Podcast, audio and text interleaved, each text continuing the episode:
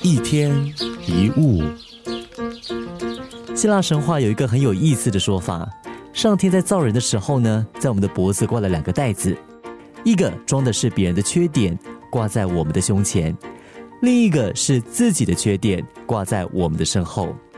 这也是为什么我们常常看到别人的缺点，却看不到自己的缺点。我们都需要别人的批评跟指教来让自己变得更好，但很可惜的，很多时候别人的批评往往是出于恶意，借由贬低别人，说一些刻薄的话，借此来提升自己的价值。面对恶意的批评的时候呢，我们也要懂得如何去分析，想一想他的批评是有建设性的，还是有破坏性的？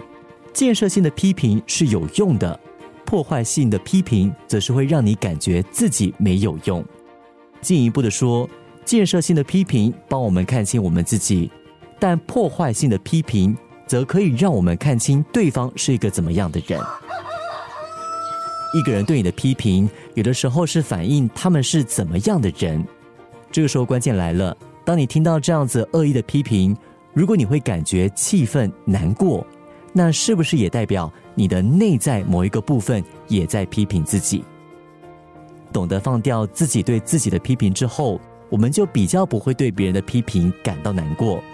当你看清他们跟你其实没有关系，你就不会因为这些破坏性的批评而受到影响了。一天一物，建设性的批评是有用的，破坏性的批评则是会让你感觉自己没有用。